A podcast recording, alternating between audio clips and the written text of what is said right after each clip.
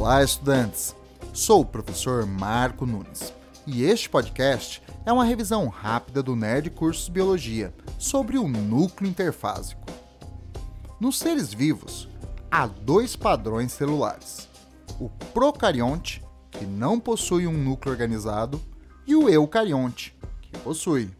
Nas células eucarióticas, a melhor fase de observação do núcleo é durante a interfase visto que no início da divisão celular o núcleo sofre uma desorganização. O núcleo interfásico é delimitado por um envoltório membranoso, chamado carioteca ou membrana nuclear. A carioteca é uma membrana dupla, porosa.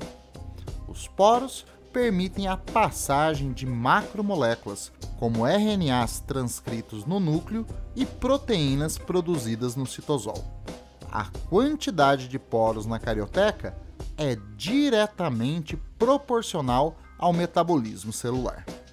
Nos limites internos da carioteca há o carioplasma, um meio líquido que abriga a cromatina e o nucleolo. A cromatina são filamentos de DNA lineares associados a proteínas estonas. Já o nucleolo é uma massa densa, não membranosa de RNA ribossômico, DNA e proteínas. Seu tamanho é diretamente proporcional ao metabolismo celular. O núcleo celular é geralmente único nas células, mas há algumas, como as células musculares estriadas esqueléticas, que são multinucleadas. O núcleo celular é um compartimento que concentra a maior parte do DNA celular, possui, portanto, o material genético.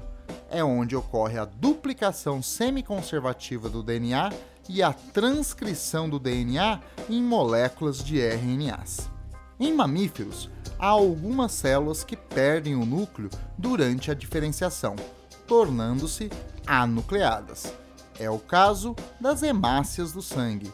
A perda do núcleo faz que as hemácias não possuam capacidade reprodutiva e ainda de síntese de proteínas, tendo uma vida muito curta, cerca de 120 dias.